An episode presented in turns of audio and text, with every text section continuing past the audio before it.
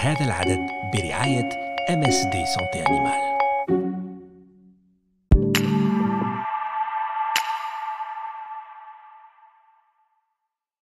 Salam, santé animale toujours et principe du One Health encore, avec un focus aujourd'hui sur les maladies vectorielles. Ce sont des zoonoses, c'est-à-dire des maladies passant de l'animal à l'homme. Appelées maladies à transmission vectorielle, l'agent pathogène, virus, bactérie ou parasite est obligatoirement transmis par un intermédiaire qu'on appelle le vecteur. Les plus célèbres de ces maladies sont la dengue, la fièvre jaune, maladie du sommeil, chikungunya, fièvre Zika et bien d'autres.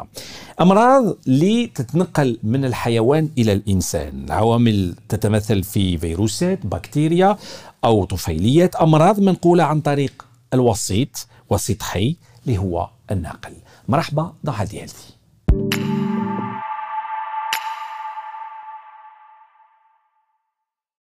Et nous avons le plaisir de recevoir de nouveau le docteur Rachid Bougdour. Bonjour docteur. Bonjour.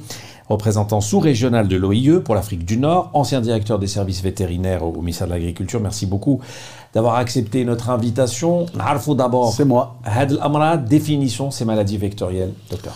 Mais écoutez, vous avez déjà enclenché le, la définition. Donc, c'est les pathologies vectorielles, comme euh, le nom l'indique, donc ce sont des pathologies qui sont transmises par un vecteur en général, c'est ce qu'on appellerait, j'allais dire euh, vulgairement, les moustiques, par mhm. exemple, hein, ou, les arthropodes.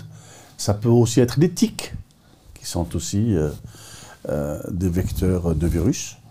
Donc, ce sont principalement ces deux vecteurs qui nous intéressent.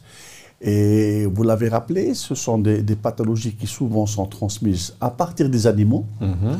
Donc, mais il y a aussi des, des pathologies qui sont transmises d'animaux à animaux, mais aussi d'animaux à l'homme. Ceci d'animaux à l'homme, donc ce sont des zoonoses, hein, ce qu'on appelle des zoonoses.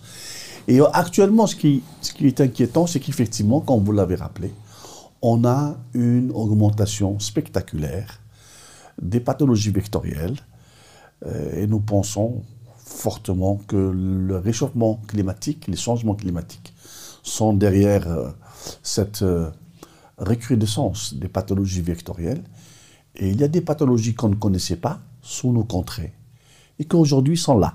Donc cela, pour nous, c'est la preuve qu'on a une remontée des pathologies euh, à partir de l'Afrique euh, subsaharienne vers la Méditerranée. Et donc ça devient vraiment de plus en plus inquiétant. Inquiétant. Et il y a des mesures à prendre. Alors, qu'est-ce qui est transmis vraiment à l'homme Au juste, c'est des parasites, c'est des virus, c'est des bactéries? On peut trouver les trois. D'accord. Les, pathologies les plus dangereuses, j'allais dire, ce sont les pathologies virales, hein, qui sont transmises à travers les, arthropodes. Euh, je ne vais pas citer les arthropodes, Aedes euh, et autres kénucoïdes, donc il y en a beaucoup, mais il y a aussi les tiques qui peuvent aussi transmettre euh, le virus. Si je devais citer quelques pathologies qui sont là actuellement, parce que c'est intéressant, qui font l'actualité, on va parler de la fièvre de la vallée du Rift, qui est une pathologie qui, comme son nom l'indique, vient de la vallée du Rift qui est au Kenya, un peu plus bas que le Kenya d'ailleurs, et qui aujourd'hui est sous nos contrées, puisqu'il y a eu des cas en Libye, il y a eu des cas en Mauritanie, et il y a même de la sérologie sur euh, l'Afrique du Nord. Donc ça peut nous atteindre ah, rapidement. totalement. Et c'est une pathologie qui touche l'homme, qui tue, hein, qui tue l'homme à partir euh, des animaux et une transmission euh, du virus par piqûre d'insectes. Il y a aussi une autre pathologie qui est là, euh, avec des cas en Espagne, avec des cas euh, au Mali, en Mauritanie, c'est ce qu'on appelle la fièvre hémorragique Crimée-Congo, qui elle est transmise par les tiques. Donc c'est un virus qui se transmet par piqûre de tiques et qui est vraiment là. et, c'est ça le rôle du vecteur finalement. Bien sûr, c'est de transmettre. Mhm. Lorsqu'on dit en anglais vector-borne disease, c'est maladie porté par les arthropodes. donc c'est vraiment un portage qui est fait par l'arthropode. Et si on comprend bien, euh, le danger est dans le fait que ce vecteur devient infectieux. Totalement, et le vecteur devient infectieux. Donc, euh, on peut se faire euh, piquer par un moustique tranquillement, hein, tel qu'on le voit sous nos contrées en été ou en automne. Mais parfois, on peut tomber sur un moustique qui est porteur d'un virus. Donc, c'est ça la, la problématique. Vous avez parlé de chikungunya, vous avez parlé de Zika. Ce sont des pathologies qui ont fait l'actualité il y a quelques années. On s'en rappelle. Aujourd'hui, elles se sont banalisées. Et aujourd'hui, on parle de la fièvre de la vallée du Rift, on parle de Crimée-Congo, on, on peut parler d'autres pathologies aussi qui sont euh, sous, nos, sous nos contrées et qui peuvent constituer une, j'allais dire, un- une problématique majeure dans à l'avenir dans, dans notre région. Alors la transmission animal-homme, comment elle se fait maintenant si on Bah veut écoutez, schématiser si l'animal. euh, vous avez parfois des formes de pathologie, comme la fièvre du Rift, où, où euh, elle peut passer inaperçue, mais aussi il peut y avoir des, des avortements chez les, chez les femelles. Et donc, c'est peut-être un premier signe euh, d'alerte, j'allais dire. Et ensuite, donc, ces animaux-là sont porteurs du virus. Ils sont piqués par un arthropode qui prend le virus d'un animal et qui va les piquer l'homme. Donc, euh, c'est aussi simple, Aussi que, simple cela. que ça. Oui, bien sûr, directement. Directement. De l'humain à l'humain, Euh, pour la fièvre d'Avalée du Rift, ce n'est pas le cas, Mhm. mais il y a d'autres pathologies où c'est possible. hein. Il y a des pathologies où l'homme est un cul-de-sac, mais il y a des pathologies où il peut jouer un, un rôle, euh, effectivement, de transmission interhumaine. très bien. Donc, Alors- c'est classique. On a parlé de zones tropicales et on pense souvent aux zones tropicales Oui. lorsqu'on parle de ce type de, de maladie. Oui. L'Algérie n'en est pas une, mais euh, on risque d'être touché. Expliquez-nous vraiment ces dangers. docteur. Alors, si euh, vous regardez les études qui ont été faites sur le changement climatique, euh, tous les experts vous disent aujourd'hui que la Méditerranée se réchauffe plus vite que le reste du monde. C'est indéniable et on le voit. Pourquoi? Parce que d'abord, la Méditerranée est une mer qui est fermée, pratiquement. Et avec euh, autour de la Méditerranée des terres qui euh, permettent un réchauffement plus rapide. Et les experts disent qu'il y a 1,4 degré Celsius plus fort en Méditerranée que dans le reste du monde, le réchauffement actuellement. Il se fait plus vite en Méditerranée que dans le reste du monde. Donc ça explique pourquoi ces pathologies qu'on ne connaissait pas sont en train de remonter rapidement sur la Méditerranée. Donc ça, c'est vraiment le réchauffement climatique et c'est inquiétant parce que euh, ça va se développer, ça ne va pas s'arrêter. Donc le réchauffement climatique, selon les experts aujourd'hui, est derrière la- l'apparition de pathologies. Alors je parlais des pathologies qui touchent l'homme, mais il y a aussi des pathologies qui touchent les animaux, simplement les animaux qui sont là. Je parle euh, l'impiskin disease, qui est euh, la dermatose, qu'on appellera en français la dermatose nodulaire cutanée, qui il y a 40 ans était totalement en Afrique, euh, j'allais dire, euh, du Sud, et qu'aujourd'hui, elle est, elle est en, Moyen- en Moyen-Orient, en Arabie Saoudite, elle a fait une incursion en Albanie, en Roumanie, en Bulgarie. Il n'y a plus de frontières. Il n'y a plus de frontières. Ben, les arthropodes n'ont pas de frontières. C'est ça ce qui est, ce qui est dangereux, c'est que les, les, vous savez très bien que les, les arthropodes voyagent par des coups de vent, et, et on peut sur un coup de vent avoir, euh, euh, les voir parcourir plusieurs centaines de kilomètres. Et avec la mondialisation, les marchandises et tout Totalement, ça. dans, les, dans les bateaux, dans les avions, etc. Oui, c'est un- la migration euh, de population avec les animaux aussi, qui remontent vers le nord. Donc ça, c'est une vraie problématique. Donc aujourd'hui, il est avéré, et on peut dire, Oui. constat unanime, docteur Bougdour, Oui. que le réchauffement climatique Oui. Bouleverse complètement Totalement. cette cartographie, si je puis m'exprimer Des ainsi, pathologies. voilà, des pathologies. Totalement, totalement. D'accord. Alors, les données épidémiologiques actuelles, il y a un arqam Oui, oui. qui concerne l'Algérie et le monde. Mais écoutez, sur l'Algérie, euh, il n'y a pas de notification pour l'instant de, de grandes pathologies vectorielles. Euh, je crois qu'on a eu quand même du- de la West Nile il y a quelque temps. Mais il faut absolument mettre en place un système de surveillance sérologique. Alors, le système de surveillance qu'il faut mettre en place, il est de, de deux ordres. Un, prélever les animaux pour voir s'il y a des traces sérologiques, mais aussi capturer les moustiques pour voir si on peut retrouver sur ces moustiques-là du virus. Donc ça, ce sont les deux données. Donc une donnée entomologique de recherche virale à travers les moustiques et une donnée de surveillance sérologique. Donc ça, c'est ce que l'on préconise euh, pour les pays d'Afrique du Nord. Et il y a des pièges à moustiques, on le sait. Donc il y a déjà des captures de moustiques qui se font de manière régulière. Il faut continuer à surveiller. On est en train de travailler aussi sur des données satellitaires pour, pour pouvoir alerter les pays s'il y a par exemple des régions où on a une densité arthropodienne importante pour alerter les pays et qui pourraient à ce moment-là intervenir rapidement. Satellite. Ouais, ouais, On a ouais. pensé plutôt au, Non, non, euh, au criquet et tout le reste, mais là, Ah oui, oui, oui, il y a un travail qui est fait d'accord. avec la NASA sur euh, des données C'est satellitaires aussi qui, précis que cela. qui donnent des hotspots, qui vont vous dire exactement dans telle région vous avez une activité arthropodienne importante. Il faudra faire attention, faire, des, faire de la recherche entomologique et des captures de- d'insectes et rechercher s'il n'y a pas de virus qui te tourne. Donc c'est le nombre d'arthropodes qui alertent. Oui, exactement. Quand il y a une densité. Exactement, euh, exactement. Un cluster, vous allez un dire un hotspot. Oui, oui, bien sûr. D'accord. Les solutions préconisées aujourd'hui, docteur Bougdo, aussi bien OIE que OMS, les deux travaillent en commun déjà. Totalement, totalement, totalement. Ça, ça c'est One Health. Mhm. Hein, on est en plein dedans. On y est. On est en plein dedans. Et aujourd'hui, vous savez que le, avant, on parlait de, du One Health avec l'OMS, la FAO et l'OIE. Depuis euh, une quinzaine de jours, euh, euh, ces trois organisations ont été rejointes par le PNU, le PNUE, le Programme des Nations Unies pour l'environnement. Parce que finalement, Ah, c'est tout récent. tout récent. Donc euh, aujourd'hui, on ne parle plus de tripartite, on parle de quadripartite. Parce que effectivement, l'environnement est important. Et on commence à parler, à parler maintenant de santé environnementale. Donc ça veut dire que notre environnement va avoir un impact sur notre santé. Donc, on le savait. On le savait de par, j'allais dire, euh, la pollution. Maintenant, on le sait par les pathologies, par les arthropodes, etc. Donc ça, c'est extrêmement important. Et donc, ce qui est préconisé, c'est de mettre en place un système de surveillance. Un système de surveillance entomologique, classique, qui doit intégrer les laboratoires, c'est important.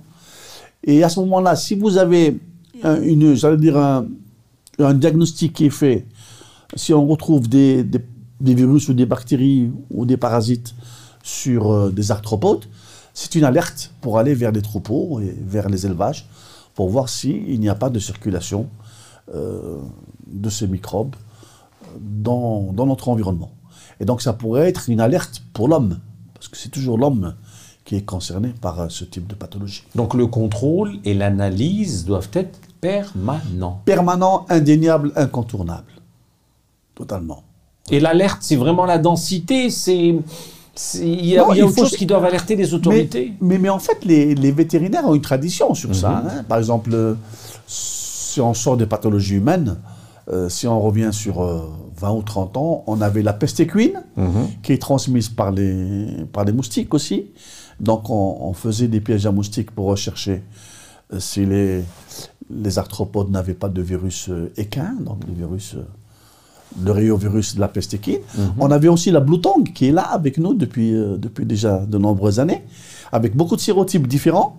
Et là aussi, on faisait de la, on faisait de la capture de moustiques et de la recherche de réovirus. Donc, c'est pas nouveau pour nous. hein. Donc, c'est simplement une, j'allais dire, une extrapolation sur d'autres pathologies. Ils ont des signes d'alerte, les vétérinaires, qu'ils... euh, Ah bah oui, la Blue Tongue, il y a des signes très clairs. uh-huh. La peste équine aussi. Bon, la peste équine, pour l'instant, Dieu merci, elle n'est pas dans nos, sous nos contrées, mais elle pourrait réapparaître. Elle fait beaucoup de dégâts chez la, la race euh, équine. L'espèce équine et les, Les chevaux. les chevaux, euh, les mulets, les ânes, etc. Et, et donc, euh, la Blue Tongue fait beaucoup de dégâts chez les petits ruminants, et même chez les bovins. D'accord. Donc ça veut dire que si vous avez des signes qui ressemblent à la Blue Tongue, il faut immédiatement faire des prélèvements euh, et regarder si c'est bien ça. À ce moment-là, aller regarder l'environnement, euh, euh, s'il n'y a pas des arthropodes porteurs, etc. On parle des signes d'alerte. Est-ce qu'il y a des périodes ben oui, bien sûr, classiquement, classiquement normalement, mhm. c'est à partir de la fin de printemps, l'été et le début de l'automne. Sauf que... sauf que- Prolifération d'insectes déjà Voilà. de manière générale. Voilà. Sauf que avec le réchauffement climatique, il y a de moins en moins de saisons. Donc les essons sont déréglés. Exactement. Donc ça peut euh, survenir à n'importe quel moment. Actuellement, on a des déclarations de fièvre de la vallée du Rift euh, sur des pays euh, qui ne sont pas très loin de l'Algérie. On a des déclarations de fièvre euh, Crimée-Congo en Espagne, par exemple. L'Espagne, c'est comme l'Algérie sur le plan climatique. Donc ça veut dire que c'est possible. Donc on n'est pas encore euh, sur euh, les saisons de prolifération arthropodienne, mais on est là. Vous avez parlé de satellites. Est-ce qu'il y a des méthodes technologiques pointues également qui peuvent euh, nous alerter, qui peuvent être vraiment un outil technologique pour Non, l'outil technologique aujourd'hui, c'est de faire une surveillance, effectivement, une surveillance satellitaire. C'est pas nouveau, hein, ça existe en Afrique de l'Est. Donc on, on essaie de la transposer vers l'Afrique du Nord pour pouvoir euh, alerter le cas échéant euh, les services vétérinaires, mais aussi les services de santé publique, pour pouvoir réagir et faire de la capture, etc. Ça, va- ça va devenir quelque chose d'incontournable dans notre environnement. D'accord. Donc euh, on y travaille. Alors, il y a quelques questions de téléspectateurs, comme docteur. D'abord, le moustique tigre. Oui. Hein Inévitable question, Oui, oui, il y en a, il y en a, il y en a. De il est plus là. en plus. Il est là. oui. en tous les cas en Algérie. Oui. Est-ce que c'est un vecteur de ce type de maladie? Est-ce qu'il peut être un vecteur? Oui, euh, Par rapport au moustique ordinaire. hein. oui, bien sûr, bien sûr. Il est, euh, on a peur du moustique tigre parce que il est, vous allez dire, il est plus violent dans la piqûre. Il est rapide et il fait mal. Oui, oui, c'est ça. Donc, Et il est plus pique même la journée. Pas forcément la nuit. Exactement, exactement. nada, le moustique parce rassuré. général, en général, on dit que le moustique, il est à l'aise entre plus 10 et plus 25. Mhm. C'est à peu près les. et- mais effectivement, le, le moustique tigre, il est là à n'importe quel moment. Il est actif toute la journée. Il est actif toute la journée. Il est très. Il est, on a peur du moustique tigre, effectivement. Bon, il y a la base de pathologies comme chikungunya, mais d'autres aussi. hein. Donc, euh, effectivement, il est là. Il est dans notre environnement. En tout cas, on l'a retrouvé. Bah, je, je peux vous poser la question. Certaines personnes qui se font piquer par un, un moustique tigre Oui. ont des boutons beaucoup plus volumineux. Oui, parce qu'il est plus. Il est plus. on, oui. on peut Il savoir plus- pourquoi par plus- rapport au moustique classique Non, ordinaire. il fait plus de dégâts. D'accord. Et pourtant c'est la même taille. C'est la même taille. Il mord mieux. Alors, les insecticides et les pastilles traditionnelles sont-elles efficaces? Oui, bien sûr. Oui, oui, bien sûr. Oui, oui, c'est efficace. Mais là, vous êtes. Quand vous parlez de pastilles, vous êtes dans une, dans une demeure, dans une maison. Mais nous, on parle, euh, on parle de l'extérieur, on parle des élevages, on parle des fermes, on parle. C'est beaucoup plus vaste. Ah, c'est beaucoup plus vaste, oui. On ne mettra pas une pastille euh, dans une forêt. Franchement. Alors, dernière question, ces insectes vecteurs peuvent-ils arriver en Algérie via les fruits tropicaux importants? Alors, la question est vraiment précise. Oui, c'est hein. possible, c'est possible. Bien sûr, c'est possible. Alors, moi, j'ai une anecdote. Une anecdote. J'ai un exemple euh, d'il y a une vingtaine d'années en Belgique. Euh, un douanier est mort de, de paludisme alors qu'il n'avait jamais voyagé. En Belgique. Oui. Alors, tout le monde interrogé comment se fait-il que ce douanier qui a été piqué, donc ça veut dire qu'il a attrapé le palu, est mort. Et en fait, effectivement, c'était euh, les bateaux qui arrivaient, et on ouvrait la cale pour sortir les marchandises, et, avec, et avec, il y avait des moustiques qui sortaient et qui ont piqué ce douanier. Donc ça veut dire que c'est possible. Donc on n'est pas à l'abri euh, d'un transport par des fruits tropicaux. Vous avez vu, lorsqu'on on voyage euh, dans un avion en provenance d'Afrique, euh, on, dé- on désinsectise immédiatement la cabine. C'est à cause de ça, pour qu'il n'y ait pas d'insectes Qui voyagent. qui voyagent. D'accord. Donc, qui pourraient être, euh, qui pourraient être donc euh, à la base euh, de piqûres euh, dangereuses. Donc ça, c'est classique. Mais aujourd'hui, avec la mondialisation, les échanges euh, se font tous azimuts. Et je pense qu'on est à l'abri, euh, on n'est pas à l'abri de recevoir euh, dans les fruits tropicaux et même dans d'autres marchandises. Pourquoi pas Et pour les animaux tropicaux, euh, il y a beaucoup d'Algériens qui ont des perroquets chez eux, ou sûr. des oiseaux, ou même d'autres espèces. Il y a aussi ce danger? Il n'y a pas de risque zéro. Ça n'existe plus. Ça doit passer par le vétérinaire, là aussi Ah oui, bien sûr. Systématiquement. Normalement. Qui va faire un, un contrôle. euh, Non, hein. déjà, euh, regardez s'il n'y a pas, s'il n'y a pas. Non, euh, quand vous avez un animal qui arrive euh, des tropiques, il doit être accompagné de certificat. Normalement, il est censé avoir été contrôlé au départ. Donc, euh, si c'est une importation légale, elle est encadrée. Maintenant, si c'est de l'importation illégale, c'est un peu plus complexe. C'est une autre paire de manches. Bah, voilà. Dernier mot sur ces maladies vectorielles. Qu'est-ce qu'on peut dire vraiment pour le téléspectateur Yannick Béchi IFAMA de manière générale. euh, quelle est la meilleure prévention euh, contre ce, ce type de maladie? Bah, écoutez, euh, c'est difficile de lutter contre l'environnement. Vous avez parlé de pastilles pour les maisons, oui, c'est très bien. Pastilles, insecticides, tout ça, très bien. Mais quand vous êtes dehors, vous n'êtes pas à l'abri de piqûres. Bon, il faut intégrer ça pour, pour dire que si jamais on a un premier signe euh, évocataire d'une pathologie, n'hésitez pas à consulter. C'est tout ce qu'on peut dire. Parfait. Merci beaucoup. Docteur Rachid Bougdour, je rappelle, représentant sous-régional de l'OIE pour l'Afrique du Nord, ancien DSV, directeur des services vétérinaires au ministère de l'Agriculture. C'est moi. C'est toujours un bonheur et un plaisir de vous recevoir. Merci moi aussi. Shukran jazilan, docteur. Vous êtes également de plus en plus nombreux à nous suivre pour la santé animale et principalement pour le principe du One Health. Merci pour votre fidélité. À très vite. Merci.